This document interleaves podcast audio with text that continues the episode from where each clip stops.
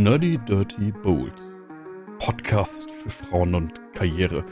Als ob die überhaupt irgendwas hinbekommen, ich meine. Aber wisst ihr was? Hören wir mal rein. Willkommen bei Nerdy Dirty Bold mit Tamara und Selina. Wenn man, wenn man nicht weiß, wie man mit dem Thema einsteigen soll, dann fängst du einfach an mit dem Moini. Moini, Selina. Moini Tamara. Ich wollte gerade sagen, Hallöchen. Hallöchen. Aber ich Moini auch fand ich schön. auch gut. Ich finde so eine, also so eine Verniedlichung ist ja was, da streitet man sich oder scheiden sich die Geister, soll, sollte man das machen oder ist das gerade als Frau vielleicht nicht das beste äh, Ding, auch noch so mit Verniedlichungen zu sprechen. Aber ich finde so ein Moini oder ein Hallöchen oder auch mal ein Tschüssi. Ich sag ganz oft bei Zoom am Ende Tschüssi Ja, und das ist irgendwie nett. ich sag auch gerne zur Begrüßung Huhu. Aber eigentlich nur bei WhatsApp. Ich sag das mündlich nie, aber wenn ich schreibe, dann schreibe ich das ganz häufig und das ist ja eigentlich auch super niedlich, aber ich benutze es super gerne. Safe, das mache ich auch. Also bei WhatsApp, huhu, und ich habe das, glaube ich, noch nie im echten Leben zu wem gesagt. So ist, ist mir auch gerade ganz schwer über die Lippen gekommen. Ich habe das, glaube ich, noch Ja. nie ausgesprochen, das Wort. Ja, witzig. Aber tatsächlich, ähm, Dinge, die einem schwerfallen, ist so ein bisschen auch ein, ein Unterthema für heute, oder? Ja, so grob könnte man das sagen. Eigentlich soll es ja als Oberthema darum gehen, Dinge zu riskieren, ähm, passend zum neuen Jahr, was jetzt auch schon ein bisschen länger da ist, aber wir steigen halt jetzt ins neue Jahr ein. ähm, genau, aber darum kann es auf jeden Fall dann auch gehen. Gehört mit zum Thema dazu. Genau, und wir haben uns einfach den Januar genommen und da nichts gemacht, weil im Januar pushen alle so hart. Ich finde, im Januar wirst du von allen Seiten so hart gepusht und du musst und du solltest und ey, warum hast du noch nicht? Und ich denke mir immer, oh Leute, ja, chill mal, es ist Januar. Am schlimmsten ist die Leute, die gleich am 1. Januar oder am 2. Januar komplett durchdrehen.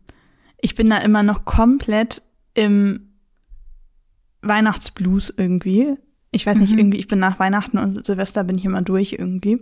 Im komplette Gegenteil. Ich habe immer am Anfang des Jahres gar keine Motivation. Ich bin immer noch richtig im Chill-Modus und zwar auch dieses Jahr so. Ja, ist bei mir ähnlich. Also ich bin tatsächlich am 1. Januar mit äh, meiner Hündin Gassi gegangen. Ja, auch recht früh, weil muss halt sein. Mhm. Und da kommt mir echt einer entgegen, der am 1. Januar gejoggt ist. Und ich dachte mir, was ist denn verkehrt Nee, das ist dir? unsympathisch. Ich mag das nicht. Ja, ich meine, wir sind doch alle gerade ins Jahr gefeiert. Die meisten von uns waren mindestens bis zwölf wach, ja, andere noch länger. Und dann, das ist doch auch ein Feiertag. Dann kann man doch einfach mal mit dem Arsch zu Hause bleiben. Vor allem, wenn man keinen Hund hat. Genau, ne? Oder halt, ja, oder wenigstens, also so ein Neujahrsspaziergang finde ich auch sehr schön. Aber doch nicht so irgendwie morgens um 10. Und der sah schon richtig fertig aus, der war schon auf dem Weg nach Hause. Nee, So dachte ich, okay, Neujahrsvorsätze ist ja cool, aber wer am 1. Januar joggen geht, morgens um 10 schon fertig ist mit der Runde, nee. Also das Ding ist, man soll ja niemals nie sagen und ich mache das auch wirklich selten. Aber das würde ich jetzt für mich persönlich mal ausschließen. Ich glaube nicht, dass ich jemals in meinem Leben am 1. Januar um 10 Uhr morgens joggen gehe. Kann ich mir nicht vorstellen. Sehe ich auch nicht bei mir. Nee. Also ich habe auch am 1. Januar, wir waren ja ähm, in Dänemark über Silvester und ähm, der 1. Januar war entspannt. Also wir haben auch einen Neujahrsspaziergang gemacht, aber das war um 17 Uhr. Mhm. Und ansonsten den Völlig- ganzen Tag völlig legitim. und ausgekatert. Wie man das halt so macht. Ja, finde ich auch. Mm, Aber wie gesagt, also im Januar ist uns immer dieses Pushen und wir haben ja beide gesagt, wir wollen entspannt ins Jahr starten, ähm, weil wir auch wussten, da kommt wieder einiges auf uns zu. Und bei dir hat sich ja gleich mal äh, so eine ganze Lebenssituation geändert. Aber das hat sich, ähm, also zwei Wochen konnte ich das gut einhalten mit der Ruhe. Mhm. Die ersten zwei Das Wochen ging das sehr gut und inzwischen muss ich hart dran arbeiten, ruhig zu bleiben. Ähm, Mhm. Aber ja, wie du schon gesagt hast, ich habe ja zum ersten ersten ähm, Vollzeit mit meiner Selbstständigkeit angefangen. So würde ich es jetzt einfach mal betiteln. Äh, ich habe kein Angestelltenverhältnis mehr. Ich arbeite jetzt, arbeite jetzt voll selbstständig, ähm, passend zum neuen Jahr. Und ja, seitdem ist viel passiert. Und das heißt ja auch erstmal so, mit anderen Worten, seit dem 1.1. bist du komplett auf dich selbst gestellt, mhm. was alle Einnahmen eingeht, was jegliche Organisation angeht. Also man könnte sagen, war so ein bisschen all in. War all in, aber war weniger spektakulär, als man sich das vorstellt, weil ich mich echt gut vorbereitet habe. Also ich habe die letzten Monate mich ja schon darauf vorbereitet, dass ich irgendwann voll selbstständig sein will. Es war immer so ein bisschen unklar, zu wann ich das genau starte. Ähm, aber ich habe immer ordentlich Geld an die Seite gelegt, damit ich halt nicht sofort mit diesem Druckgefühl äh, starten muss, von wegen, oh Gott, jetzt Selbstständigkeit und wo kommt, wo kriege ich denn jetzt mein Geld her? Ähm, deswegen konnte ich zumindest, was das angeht, schon mal sehr entspannt starten. Und das würde ich auch tatsächlich jederzeit wieder so machen. Immer lieber zwei Monate länger im Angestelltenverhältnis bleiben, aber dafür halt ein bisschen sich noch was auf die Seite legen zu können. Das war echt eine sehr, sehr gute Entscheidung, auch wenn es zwischenzeitlich wirklich wahnsinnig anstrengend war und das auch mit Sicherheit die zwei Wochen, ähm, ja, also die zwei Wochen hinterher, die brauchte ich halt einfach, um mich wirklich von den letzten Monaten Doppelbelastung zu erholen, weil es einfach wirklich anstrengend war. Aber trotzdem würde ich es immer wieder so machen. Ähm, weil ich jetzt einfach entspannt bin und weiß, okay, wenn jetzt mal im Monat irgendwie nichts kommt, dann ähm, ist nicht direkt Land unter, sondern ich habe dann noch ein paar Reserven, auf die ich zurückgreifen kann. Und das entspannt mich sehr, sehr dolle.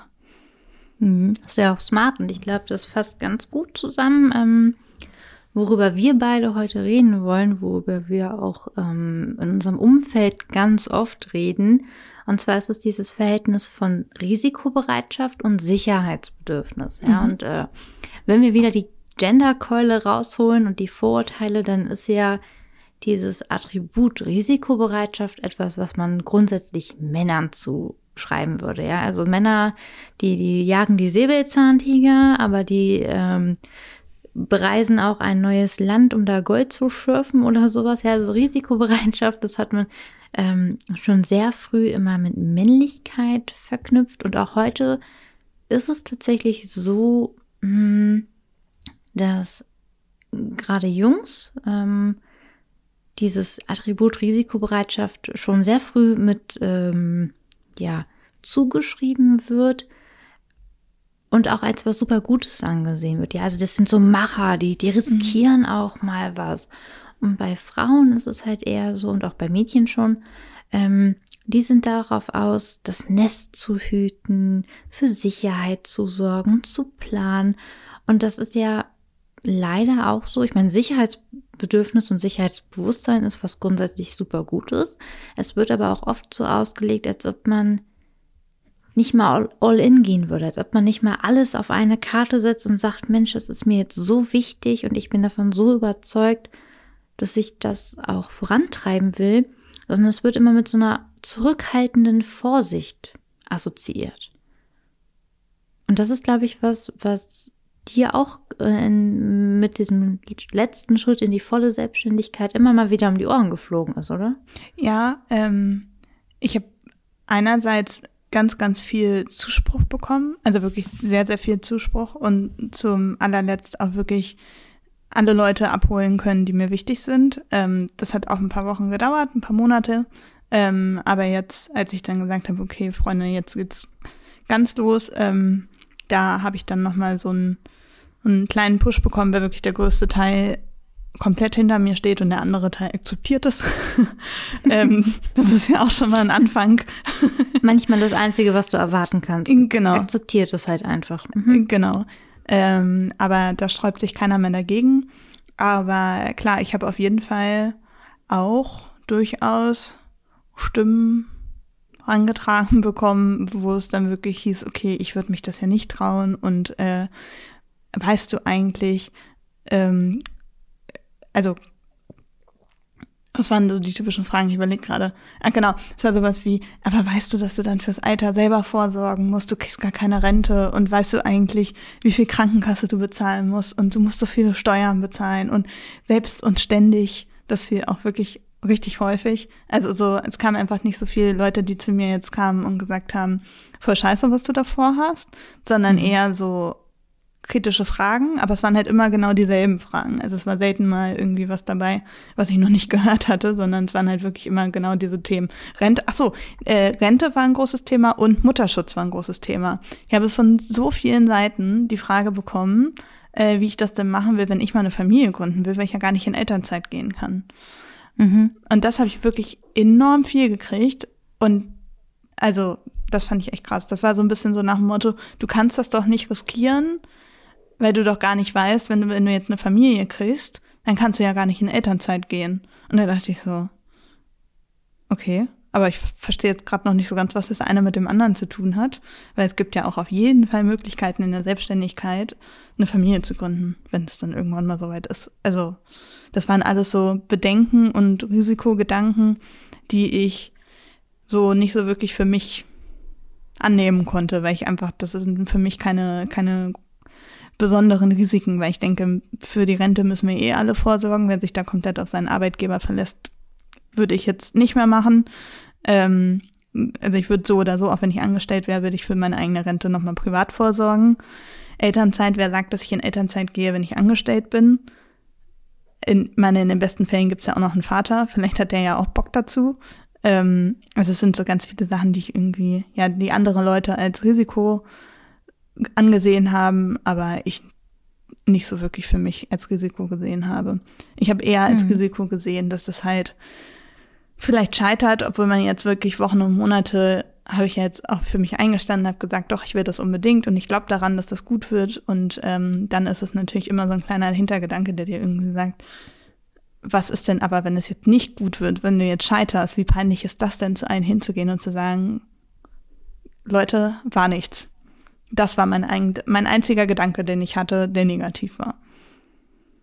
Okay, krass, ja. Also es sind ja, es sind ganz viele dieser Was wäre, wenn Fragen. Mhm. Und ich finde, gerade wenn es um Dinge geht, wo du mehr in den Risikobereich gehst, dann fokussieren wir uns total auf die, diese Dinge, was wäre, wenn es schief geht. Mhm. Also das sind die Dinge, die dann sehr beachtet und äh, hinterfragt werden. Und das ist prinzipiell erstmal was Gutes, ja. Also ähm, Sicherheitsbedürfnis ist ja etwas, was uns schützen soll. Mm, und natürlich macht man das auch, wenn man die Selbstständigkeit plant, wenn man seine Karriere plant.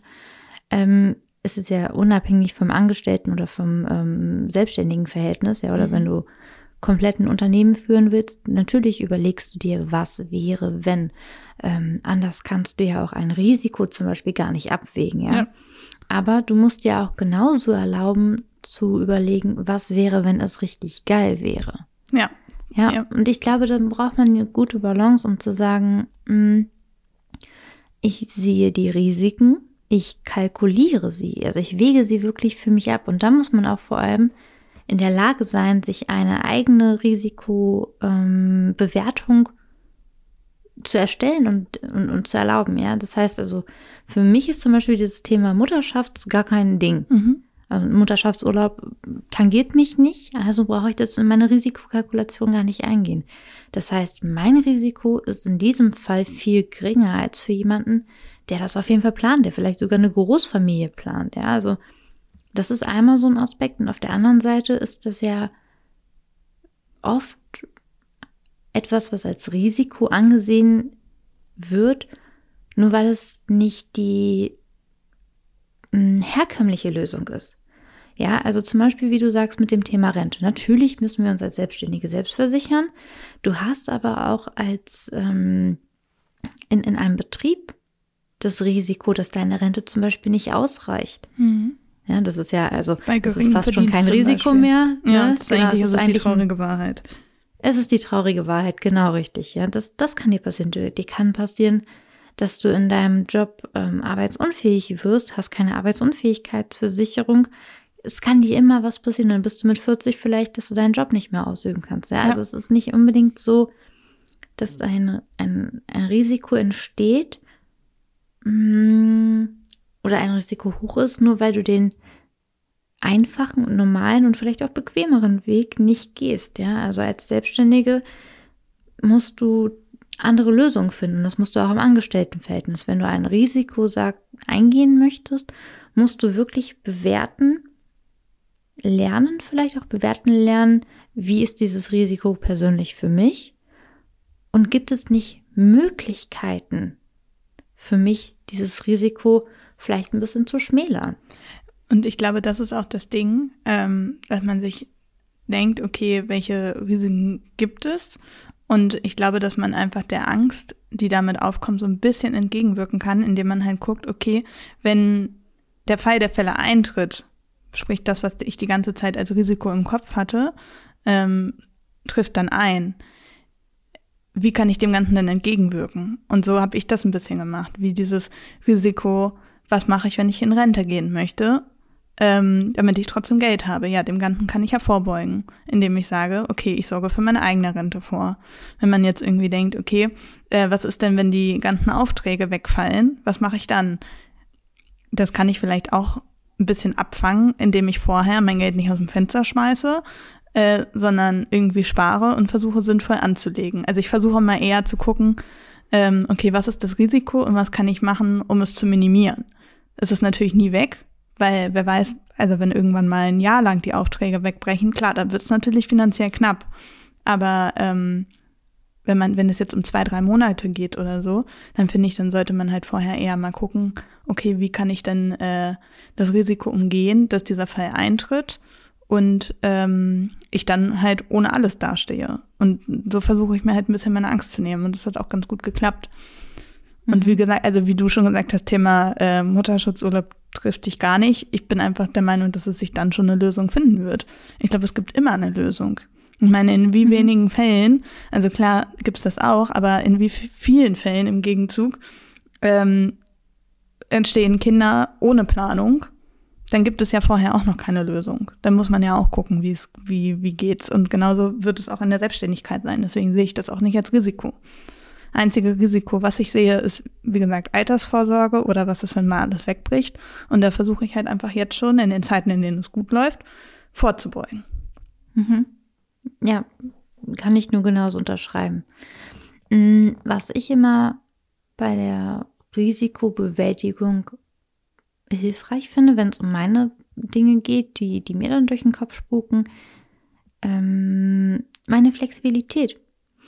Ich finde, je flexibler du bist, und da muss man sagen, es gibt ähm, Faktoren von außen, die das sehr beeinflussen können. Ja, also ich glaube, ähm, mit 50 bist du vielleicht nicht mehr so flexibel, was den Arbeitsmarkt zum Beispiel mhm. angeht, wie jetzt noch mit äh, 20 oder 30. Ähm, das sind äußere Faktoren, die du nicht beeinflussen kannst.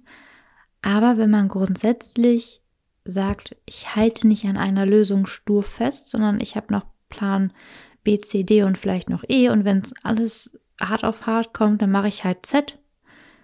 Das gibt mir sehr viel Sicherheit, weil also ja, natürlich jetzt auch auf die Selbstständigkeit bezogen. Ich sage mir immer wieder, wenn es schief geht, finde ich sofort was anderes. Und im schlimmsten Fall gehe ich nochmal Kellnern oder arbeite ein paar Wochen bei Netto, ja. Mhm. Also das ist immer so, natürlich ist es nicht das, was ich möchte, aber wenn was passiert, wenn das Risiko zu hoch ist und eintritt, dieser Fall, dann habe ich flexible Lösungen. Und ich glaube, wenn man sich Flexibilität ein wenig beibehält, ist das was, was einen in diesem Punkt wirklich stark unterstützen kann. Ja, auf jeden Fall. Und ich glaube halt, dass man, wenn man immer den sicheren Weg geht, den vermeintlich sicheren Weg, weil letztendlich weiß man nie, was in der Zukunft passiert, ähm, dann hast du halt auch vielleicht viele Dinge, die du verpasst. Und wenn du ein Risiko eingehst, klar, dann besteht ja die Option zu scheitern, aber wie du schon gesagt hast, es kann halt auch richtig geil werden und es trifft dich eine richtig geile Belohnung. Also ich glaube, man, man, man denkt bei Risiken auch ganz häufig nur an den negativen Aspekt. Also was kann passieren, wenn es schief läuft, aber es man kann genauso gut auch mal drauf gucken, was passiert denn, wenn es richtig gut läuft. Also ich glaube, da muss man einfach so wirklich ein bisschen auf beide Sachen gucken oder beide Seiten gucken. Und ich glaube, dann geht auch so ein bisschen dieses Angstgefühl manchmal ein bisschen weg. Also klar, man hat immer mal Schübe, in denen man irgendwie zweifelt, das ist auch völlig normal. Also ich glaube, das braucht man auch, um nicht komplett blauäugig durch die Welt zu gehen. Aber mhm. ähm, ja, also ich würde bei einem, bei einem Risiko immer gucken, was kann im schlimmsten Fall passieren und wie kann ich dem entgegenwirken und was kann denn eigentlich auch im besten Fall passieren. Und dann mhm. sieht man manchmal, dass der beste Fall manchmal auch gar nicht so abwegig ist. Ja, natürlich. Und würdest du sagen, du bist grundsätzlich eher ein Risiko- oder ein Sicherheitsmensch? So ganz tief in dir drin? Mm, ich glaube, ich bin ein richtiger Risikomensch. Also ja. so ein bisschen Sicherheit schon, weil ich natürlich jetzt, also ich laufe jetzt nicht durch die Gegend und denke den ganzen Tag, wird schon alles gut werden. Also ich glaube schon, dass man auch ein bisschen was dafür tun muss. Ähm, aber wie gesagt, also ich hatte keine Angst, mich voll selbstständig zu machen, eben weil ich gesagt habe, diesen finanziellen Aspekt kann ich abfangen, indem ich ein paar Monate vorher vielleicht an der einen oder anderen Stelle zurückschraube und mir was anspare. So, und mhm. dementsprechend, also ich gehe schon auf volles Risiko, aber nicht unbedacht. Also ich glaube, ich bin einfach ein ähm, Mensch, ich mache mir super viele Gedanken, bevor ich was mache ähm, und bin dann aber auch bereit, das Risiko einzugehen. Mhm. Aber ich bin nicht Risiko unüberlegt. Also ich, ich setze Risikobereitschaft setze ich nicht mit Unüberlegtheit gleich. Das sind ja, für mich zwei verschiedene sein. Paar Schuhe. Mhm. Also risikobereit zu sein heißt ja nicht naiv zu sein. Genau, so. Also ich, ich springe gerne ins kalte Wasser, aber ich möchte gerne vorher wissen, was auf mich zukommen kann. Ja. Wie ist das bei dir? Kann ich. Ich bin tatsächlich, also ich mag Sicherheiten auf jeden Fall. Mhm. Ähm, das ist sowas, was ich, wo ich schon sehr geprägt wurde, weil ich einfach ähm, in einem finanziellen Verhältnis aufgewachsen bin, was eben nicht so viel Sicherheit geboten hat. Deswegen, also ich kann an keiner Stellenanzeige vorbeigehen, selbst wenn bei Netto oder Obi eine Stelle ausgehangen ist oder beim Bäcker, ohne es zu registrieren. Ja, also ich habe immer diese vielen Pläne, ähm, habe mir aber tatsächlich die Risikobereitschaft erarbeitet. Also ich finde das wirklich sehr geil, sagen zu können, ich bin mir meines Könnens bewusst. Ich bin, also meistens, ähm, ich bin mir meines Netzwerkes bewusst und ich bin mir bewusst, welche Dinge für mich keine Option mehr sind. Und nur in Sicherheit zu leben, ähm, das engt mich tatsächlich ein, muss ich sagen. Ja. Das finde ich super gruselig und auch dieses Kleindenken, ähm, da bin ich einfach unzufrieden. Das ist irgendwie, das ist nicht mehr meins. Mmh auf der anderen Seite wirst du es auch nie erleben, dass ich unvorbereitet bin. ähm, und das auf ein verdammt gutes Maß. Also wenn ich äh, irgendwo hinfahre, zum Beispiel zu einem Dreh, ähm, ich checke tausendmal, ob alles aufgeladen ist. Ich probiere vorher durch, ob alles funktioniert. Und das ist ja noch so, wo man sagen kann, das ist sehr sorgfältig. Ja, ich habe aber auch was. Einfach. Genau, ne? Also das auf jeden Fall. Aber ich habe auch was für alle Eventualitäten geplant. Mhm. Was, also ich bin diejenige, also ich wäre auch am liebsten immer zwei Stunden früher am Flughafen, falls irgendwas passiert. Mhm. Ja, und, und, und weiß ich nicht, wenn die Bahn nicht kommt, kannst du dir sicher sein, dass ich einen Tag vorher schon rausgesucht habe, ähm, wo man sich ein Auto leihen kann und dir sagen kann, wie lange wir ungefähr irgendwo hin brauchen. Also ich habe sehr gerne diese Pläne für Notfälle und bin darauf immer vorbereitet. Das finde ich super. Und dann, also ich habe nicht nur einen Fallschirm dabei, sondern auch noch einen zweiten und einen dritten und habe vorher allen gesagt, wo das nächste Krankenhaus ist. Aber dann springe ich auch. Ja. Ja, also es ist einfach dieses Vorbereitetsein und die Risiken abwägen und mhm. einschätzen zu können, okay, ist das jetzt ein großes Risiko oder ist das ein Risiko, dem ich irgendwie entgegenwirken kann, indem man beispielsweise noch eine zweite Kamera einpackt, keine Ahnung. Also halt irgendwie dem Ganzen so ein bisschen der Angst oder dem Risiko, was hinten aufflackert, ähm, einfach, einfach vorbereitet zu sein. Mhm. Und ich habe das, also bei einem Dreh wäre ich jetzt die, die die Kamera vergisst, aber ähm, Gut zu wissen für, nächsten, für unsere gemeinsamen Aufträge mal, ja. ähm, aber ich glaube, so gerade bei so großen Schritten, also und Selbstständigkeit starten ist für mich ein wahnsinnig großer Schritt. Das ist der größte Schritt, den ich jemals gemacht habe. Ähm, die größte Entscheidung, die ich jemals getroffen habe. Ähm, da bin ich mir dann doch sehr bewusst. Also da gehe ich jetzt nicht ran und denke mir, wird schon alles. Und fange dann erst an, und lege los. Also ich meine, ich habe mich jetzt im Prinzip schon ein Dreivierteljahr darauf vorbereitet, wenn man mal genau guckt, ne? Mit nebenberuflich Selbstständigkeit und so. Das ist ja alles, was, äh, was ja so ein bisschen vorbereitet hat auf die volle Selbstständigkeit, was mir die ersten Kontakte gebracht hat, was mir ein Gefühl gegeben hat dafür, was, was, wie das ganze Business so funktioniert. Und ähm, also ich bin niemand von dem, den man auf LinkedIn findet, die sagen, ich habe von heute auf morgen meinen Job gekündigt und jetzt habe ich meine erste Million verdient. Also das bin ich jetzt auch nicht. Was ich denen auch nie glaube, by the way. Also nein. Nee, ich bin auch immer, vor allem wenn man damit rumprallt, denke ich immer, dann kann es ja nicht so toll eigentlich auch nicht sein. Also ich finde, ganz kurz, bei diesen Leuten denke ich wirklich, wenn du an, an einem Tag gemerkt hast, nee, jetzt muss ich kündigen und ziehst es dann auch durch, ne? Mhm dann hast du die Monate und Wochen davor nicht reflektiert und nicht selber gecheckt, in was für einer Lage du dich befindest. Mhm. Das ist ich dann so lange durchgehalten, bis es nicht mehr ging. Bis ja, genau. So der letzte kleine Funken kam und man es nicht mehr ausgehalten hat. Genau. Also wirklich alles weggedrängt, ähm, nicht drüber geredet, nicht gehandelt und dann gesagt, oh, jetzt, jetzt hier Tabula Rasa, das muss jetzt hier anders sein. Ja. Mm. Das finde ich nicht, also das ist nicht für mich, das ist keine Risikobereitschaft für mich, das ist einfach nur Bäm. Mhm. Also ich muss jetzt Axt im Wald und weg hier. Und dann aber auf LinkedIn das so verkaufen wie, ich muss mich heute befreien. Und ich habe das ganz spontan gemacht, weil für mich ist sowas überhaupt nicht schwer. Ich bin voll der Risikomensch. Glaube ich dir nicht. Glaube ich dir nicht. Mhm. Nee, stimmt. Nee, ich bin da auch gar kein, ich fühle mich da auch gar nicht von angesprochen ehrlich gesagt. Also, wenn ich mir sowas durchlese, dann ich fühle da jetzt auch nicht so viel Positives. Nee, wirklich nicht. Dass ich mir jetzt irgendwie denke, oh wow, das ist ja super ja. toll. Also überhaupt nicht.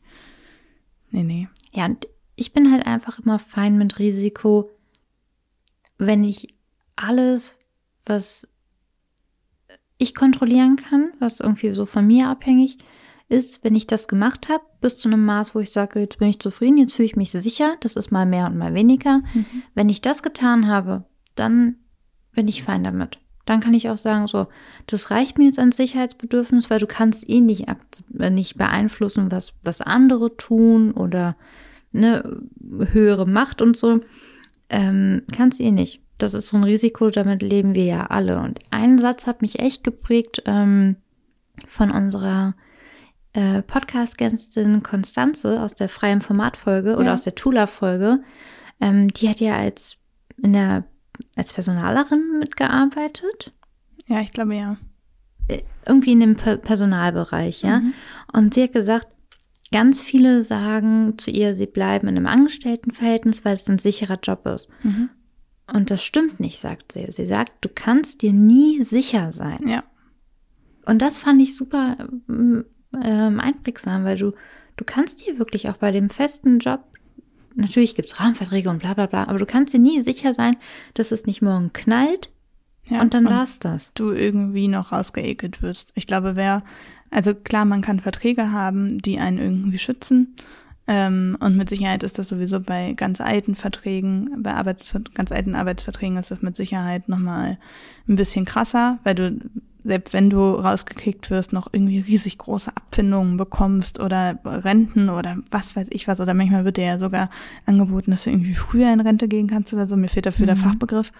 Ähm, aber ich glaube, heutzutage kannst du dir ja wirklich nicht sicher sein. Also, ich meine, guck dir Corona an. Keiner hat damit gerechnet. Mhm. Wie viele Unternehmen sind in Kurzarbeit gegangen oder haben noch Mitarbeiter irgendwie gekündigt oder was weiß ich was.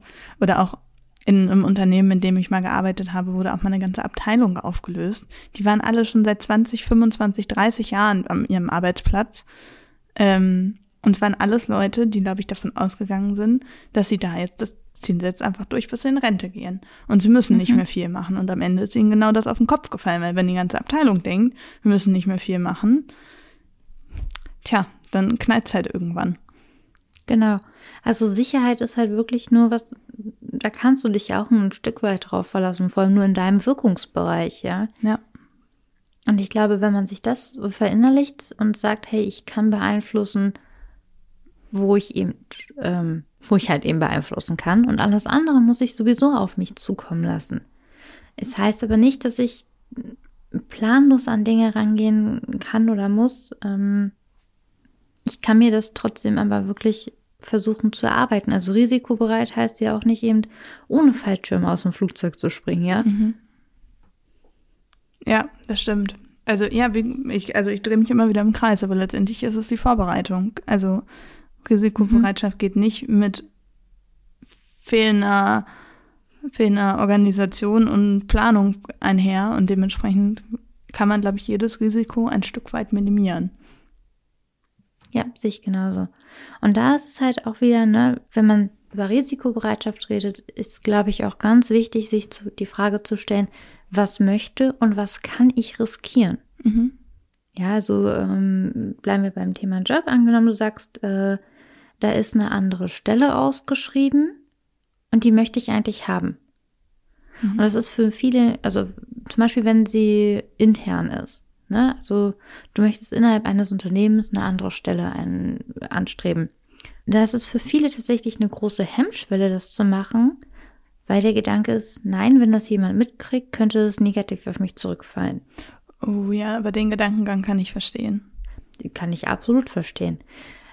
Was kann ich da machen? Ich kann mich einfach auf diese Stelle bewerben und hoffen, dass es vielleicht niemand anderes mitbekommt, mhm. was in einem Unternehmen, das, also es wird definitiv, werden das andere mitbekommen, ja. Ähm, und kann, ris kann riskieren, dass das dann zum Beispiel auch Unzufriedenheit bei meinen Kollegen oder Vorgesetzten oder sowas aus, ja. äh, auslöst. Ich kann aber oder auch Neid. sagen, oder Neid, ja, ne, also es kann ja, oder dass ich mich schlecht fühle, wenn ich dann die Stelle zum Beispiel nicht bekomme. Mhm. Das ist ein recht hohes Risiko. Ne? Also von ich möchte etwas und da ist das Ziel, das so direkt straight zu machen und zu sagen, ich bewerbe mich einfach mal blind drauf los ist ein, ist ein Risiko mhm. für mein Ziel. Ich kann aber auch genauso gut sagen, ich platziere meinen Wunsch zu wechseln an konkreten Stellen. Das heißt, ich rede mit den Menschen oder ich sage, äh, also ich ähm, nenne einfach meine Wünsche, sage, hey, ich möchte mich eventuell hier nochmal bewerben. Was sagt ihr dazu? Das heißt, ich versuche, das Risiko zu minimieren, indem ich halt auch wieder diese Vorbereitungsschritte mache, ja, indem ich einfach mal nicht aus dem Fallschirm oder aus dem Flugzeug springe ohne Fallschirm, sondern indem ich mir durch verschiedene Handlungen einfach einen Fallschirm und Sicherheiten aufbaue. Ja. Und dann ist es vielleicht eben nicht dieser direkte Weg. Das ist, glaube ich, das, worauf ich hinaus möchte. Mhm. Es ist nicht immer dieses, ah, Kopf, Kopf durch die Wand, ich mache das jetzt, sondern abzuwägen, zu planen und sich dann eigene Wege zu schaffen. Teilschritte und dann findet man, gehen vielleicht. Genau, richtig, die Teilschritte zu gehen und vor allem auch zu gucken, hm, wie passt es denn für mich? Und dann kannst du auch sagen, hey, wenn ich diese Stelle nicht bekomme, was wäre dann? Ist es dann für mich so schlimm, ähm, in meinem alten Job zu bleiben? Möchte ich das? Oder ist es wirklich für mich zu, äh, so weit zu sagen, hey, wenn ich den nicht bekomme, dann ist das eh fein für mich, dann gehe ich aber auch wo ganz anders hin. Mhm. Ja, also auch so zu überlegen, kann ich mit den Konsequenzen umgehen? Was heißt diese Konsequenz für mich und wie will ich die dann bewältigen? Ja. Ja, also selbst wenn, wenn du weißt, ich riskiere hier was und die Konsequenz ist negativ, dann musst du ja trotzdem durchspielen und zu sagen, was mache ich denn dann? Ja, ich bin gerade so ein bisschen dran hängen geblieben, was du ganz am Anfang dazu gesagt hast. Ähm, von wegen, dass man irgendwie denkt, oh Gott, was denken jetzt meine Kollegen darüber oder ich habe Angst, dass die Leute über mich sprechen oder so. Weil ich glaube, das ist für viele auch einer des, der größten Risiken beziehungsweise der größten Ängste, dass man vielleicht gar nicht so unbedingt Angst davor hat, den Job zu wechseln oder den Job nicht zu bekommen oder wie auch immer, sondern einfach um dieses ganze drumherum, dass man Angst, also ich, ja, ganz hart gesagt, dass man Angst vor seinem Umfeld hat. Also davor, wie wird über einen geredet, während man im Raum ist, wie wird mit einem geredet, wie wird mit einem geredet, wenn man nicht im Raum ist.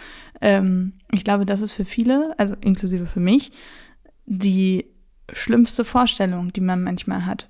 Also ich habe manchmal, wenn, wenn ich irgendwie sowas wie einen Job wechsle oder so, da habe ich gar keine Angst vor dem Jobwechsel oder dass ich den Job nicht bekomme oder dass ich ihn bekomme und es wird scheiße und ich bin sofort wieder gekündigt oder was weiß ich was. Das ist bei mir gar nicht so vorhanden, sondern das Risiko, dass andere Menschen mich jetzt nicht mehr mögen und dass sie jetzt anders mit mir umgehen. Hm. Weißt du, was ich meine? Also nochmal so ein, so ein ganz anderes Risiko, weil es irgendwie mehr auf so einer emotionalen Basis ist. Das ist ja im Prinzip nichts, was einem passiert und äh, man, man kann das so wegstecken, wie man kriegt den Job nicht, okay, gut, dann bewerbe ich mich halt auf einen anderen Job oder so. Wenn du einmal im Verruf geraten bist bei deinen Kolleginnen, dann ähm, wird es wahrscheinlich schwierig, da wieder rauszukommen. Und eigentlich weiß ich ganz genau, könnte es einem egal sein, aber das ist es in dem Moment halt nicht. Da können ja auch noch so viele Leute sagen, dass es egal ist, was die Leute denken. Es wird einem nicht egal sein. Zumindest nicht, mhm. wenn, man, wenn von anderen Leuten das Gehirn so tickt wie bei mir. So. Also ich, bei mir ist manchmal das größte Risiko wirklich dieses, oh mein Gott, was denken die anderen Leute über mich? Was soll man denn da machen? Also frage ich jetzt wirklich, weil ich es nicht weiß. Was macht man denn, wenn die größte Angst darin besteht, dass der Fall eintritt, dass die Kollegen einen nicht mehr mögen und man kein schönes Arbeitsumfeld mehr hat? Also ganz ehrlich, wenn deine Kolleginnen und Kollegen dich nicht mehr mögen, weil du deinen Bedürfnissen nachgegangen bist und ohne jemanden zu verletzen gesagt hast, hey, so möchte ich nicht legen und ich habe einen Wunsch, den möchte ich mir erfüllen, mhm. dann kannst du auf die Leute echt scheißen. Ja, stimmt. Das sage ich jetzt so ganz so direkt, aber also ja. Du musst dich, bei sowas überlege ich immer, was ist die Intention, Intention der Person? Mhm. Was ist deren Bedürfnis? So, und wenn die bei sowas nur an ihr eigenes Bedürfnis denken, nämlich zum Beispiel dich klein zu halten, oder deren Bedürfnis es ist, ähm, dass, dass sie selber nicht mehr Arbeit haben, wenn du gehst, zum Beispiel. Zum Beispiel, richtig dann ist das einfach mal deren Problem. Und dann sind sie nicht kollegial, dann sind sie einfach äh, sehr egoistisch. Ja. Me meistens passieren solche Sachen, wie du, du das ja gerade erklärt hast, mhm. erstmal nur in deinem Kopf. Und in meinem übrigens auch. Ja, also man, man spielt es ja durch, bevor es überhaupt eingetreten ist. Ja. Und dann musst du dir ja vorstellen, warum sollte diese Person das denken? Wenn das meine Kollegin ist, mit der ich viel gerockt habe oder mein Kollege. Ne? Wir haben viele Projekte zusammen gemacht. Wir haben auch in der Pause mal miteinander geschnackt und vielleicht uns auch mal privat getroffen oder sowas. Ne? Mhm. Wenn die Person dann so reagiert, weil du weggehst, weil du was Neues suchst, weil du vielleicht auch was Besseres gefunden hast, dann sehe ich den Wert dieser Freundschaft, dieses kollegialen Verhältnisses einfach nicht. Und ähnlich ist es auch mit Arbeitgebern und Arbeitgeberinnen. Also mhm. wenn, wenn du da sagst, hey Leute, ich komme hier nicht weiter, weil es gibt für mich zum Beispiel keine Aufstiegschancen oder mhm. ich bin einfach an einem Punkt, wo ich mehr möchte oder was anderes möchte. Wenn dein Chef oder deine Chefin dann muckschig ist und dir das übel nimmt, dann ist das keine gute Führungskraft. Mhm. Ja, stimmt. Und ich glaube, das ist so, mh, mm, ja, mein Weg damit, sowas umzugehen. Zu gucken, welches Bedürfnis hat die, welches Bedürfnis steckt hinter so einem Verhalten und ist das cool für mich oder handelt die Person zum Beispiel gerade einfach nur egoistisch? Mir hat da tatsächlich das Gespräch äh, mit meinem Freund geholfen, weil der solche Gedanken nicht hat. und ähm, er einfach zu mir meinte, dass es ja nicht sein kann und das im ersten Moment habe ich das wirklich ein bisschen beleidigend aufgefasst und im zweiten Moment dachte ich, das ist der wertvollste Tipp, den man mir hätte geben können, dass es nicht sein kann, dass wenn man geht und Kollegin oder Chefin oder wie auch immer wollen einem weismachen, Mensch, das ist ja völlig fürchterlich, was machen wir denn jetzt nun? Äh, dass man sich einfach denkt, was läuft denn auch in einem Laden falsch, dass es ohne mich nicht mehr läuft? Es Absolut. kann ja gar nicht sein. Mhm.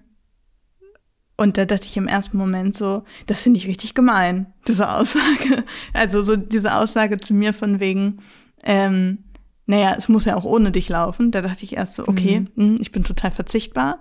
Und dann dachte ich, stimmt, ich bin total verzichtbar. Der, der Hintergrund des Ganzen ist halt einfach wirklich dieses, ohne mich geht die Welt nicht unter. Und erst habe ich das wirklich als was, was Doofes aufgefasst, weil ich dachte, es ist ja total blöd, wenn ohne mich die Welt nicht untergeht. Dann habe ich ja irgendwas falsch gemacht, aber eigentlich ist es ja genau richtig. Weil die Unternehmen, mhm. wo ich gearbeitet habe, die haben schon gefühlte hunderte Jahre ohne mich bestanden. Dann werden sie auch noch bestehen, nachdem ich gegangen bin. Also wird einfach nicht zusammenbrechen. Es gibt dann eine andere Lösung. Und die andere Natürlich. Lösung ist nicht mein Problem. Ja, absolut, da gehe ich total mit. Also ich kann verstehen, warum dich das erst gekränkt hat. Ähm, ich finde das, also ich glaube, wir finden es alle sehr schön, wenn wir unverzichtbar und wichtig sind. Das gibt uns einfach, also Bestätigung ist einfach, Bestätigung und Wertschätzung sind zwei super wichtige Güter. Ja, Ja. also auch, auch wenn Bestätigung so negativ behaftet ist, jeder kriegt sie gerne auf irgendeine Art und Weise. Ja. ähm, und austauschbar zu sein. Also da muss man vielleicht auch sagen, natürlich kann jemand anderes den Job machen, aber er wird ihn halt nicht so machen wie du. Es ist immer ein Unterschied natürlich. Ne? Also du Ja. bist nicht eins zu eins im Team austauschbar. Aber ja, letztendlich ist es so und sollte auch so sein, dass die Last nie auf einer Person liegt oder dass man sagt, oh, mit dir stirbt und fällt jetzt alles. Das kannst du uns nicht antun. Mhm. Also das ist einfach kein gutes Arbeitsverhältnis und spricht auch nicht für die, für die Strukturen des Unternehmens, muss man ganz ehrlich sagen. Ja, stimmt. Ja. Und ich finde halt Mitarbeiter und MitarbeiterInnen und ein Team haben und so, das heißt auch, diese Menschen da hinten zu, hinterher zu fördern und auch vielleicht mal einen Schubs zu geben in ein bisschen Risikobereitschaft. Ich glaube, wenn du nur in diesem Sicherheitsbereich bleibst, dann hast du zu sehr die Komfortzone. Ja, und die ist, die ist ganz schnuckelig und kuschelig, ja, es ist immer ganz nice. Aber es sollte eher die Aufgabe eines Teams sein und auch, ich finde auch die Aufgabe von coolen KollegInnen, ähm, sich selbst so ein bisschen zu ermutigen, ja, doch auch mal zu was zu riskieren, ein bisschen mal rauszugehen. Das muss ja nicht gleich sein, dass du kündigst oder sonst was tust, aber ähm, für viele ist es ja schon ein Risiko, ähm, zu Teamleiter oder sowas zu gehen und sagen, hey, ich möchte gerne das und das noch lernen. Ja. Wie wär's denn mal mit einer Schulung oder sowas für Mhm. mich, ja? Da verliert ja niemand was dran. Nö, Im schlimmsten Fall kriegst du ein Nein. Stimmt. Ja, also halten wir fest, es gibt große Risiken und es gibt kleine Risiken, aber trotzdem fühlt sich alles manchmal sehr, sehr groß an, wenn es vor einem steht. Also das ist selbst dieses, ich gehe zum Chef und frage mal kurz nach, ob ich eine Fortbildung kom- bekommen kann oder ich mache mich selbstständig und habe Angst, dass ich irgendwann pleite gehe. Also das ist ja erstmal so, das sind ja zwei völlig unterschiedliche Sachen mit zwei völlig unterschiedlichen Schweregraden, aber trotzdem ähm, kann es sich halt gleich groß anfühlen. Und das Witzige ist ja, sobald du es gemacht hast, fühlt sich das gar nicht mehr groß an. Also wenn, Nee, überhaupt ne, nicht. Ist ja auch sofort wieder vergessen, ja, dass man es geschafft hat. Also ich glaube, das geht dir jetzt mit der Selbstständigkeit so. Klar, es ist immer noch aufregend und toll. Das ist, sehe ich auch Mhm. so, aber es ist jetzt kein großes Ding mehr. Also wenn andere von außen dann so sagen, wow, krass, du bist selbstständig, so, ja, ist ja kein Ding, kannst du doch machen. Ja, aber ich Ja. bin, ähm, als ich in meinem letzten Werkstudentenjob, als ich da gesagt habe, so, ich will jetzt hier mehr Geld und ich will auch nicht nur als Werkstudentin arbeiten, sondern auch selbstständig, ey, da habe ich, da habe ich mir wirklich so viel Stress gemacht, weil ich Mhm. dachte, hier Kann geht ich es umsonst verstehen, was, ne? Also ich habe Diagramme mit meinen äh, ähm, Leistungskurven und alles gemacht. Ja, ich war sehr gut vorbereitet. Ne, das ist, das ist Ich wollte gerade sagen, das kennen wir doch jetzt richtig. schon. Also, ne, ich habe alles Es zeigt jetzt aber nochmal, wie ernst du die Aussage gemeint hast. Du, ich habe ich hab mir, ähm, ich habe aufgeschrieben, was ich am Anfang konnte. Ich habe aufgeschrieben, was ich jetzt mehr kann. Ich habe Leistungskurven und Diagramme erstellt. Und ich habe mir, und das ist ein wirklich smarter Move, und ich glaube, ich habe schon mal erzählt, aber es ist echt smart. Ich habe mir von anderen Kolleginnen und anderen Menschen aus dieser Firma Schreiben aufsetzen lassen, warum sie sehen, dass ich viel mehr mache, warum das keine Werkstudententätigkeit mehr ist und was sie glauben, was ich zukünftig fürs Unternehmen alles tun könnte. Das, Es ist wirklich sehr smart. das kam super an. Vor allem äh, das Schöne ist, dass das nicht nur für mich super war, sondern dass die Chefin in dem Moment auch gesehen hat, ey geil, dass die MitarbeiterInnen das gemacht haben und es wurde für die auch Ja. nochmal positiv vermerkt. Ne? Also einfach dieses, ja, weil es ein schönes Miteinander ist. genau. Ne? Und weil die mich, so- die haben mich auch echt gepusht, muss ich sagen. Die haben, die waren wirklich so, Tamara, das musst du machen. Komm, wir, wir, wie können wir dich unterstützen? Aber das musst du jetzt irgendwie eingehen, weil wir sehen, du bist damit unglücklich. Und weil es Mhm. auch irgendwie nicht fair ist.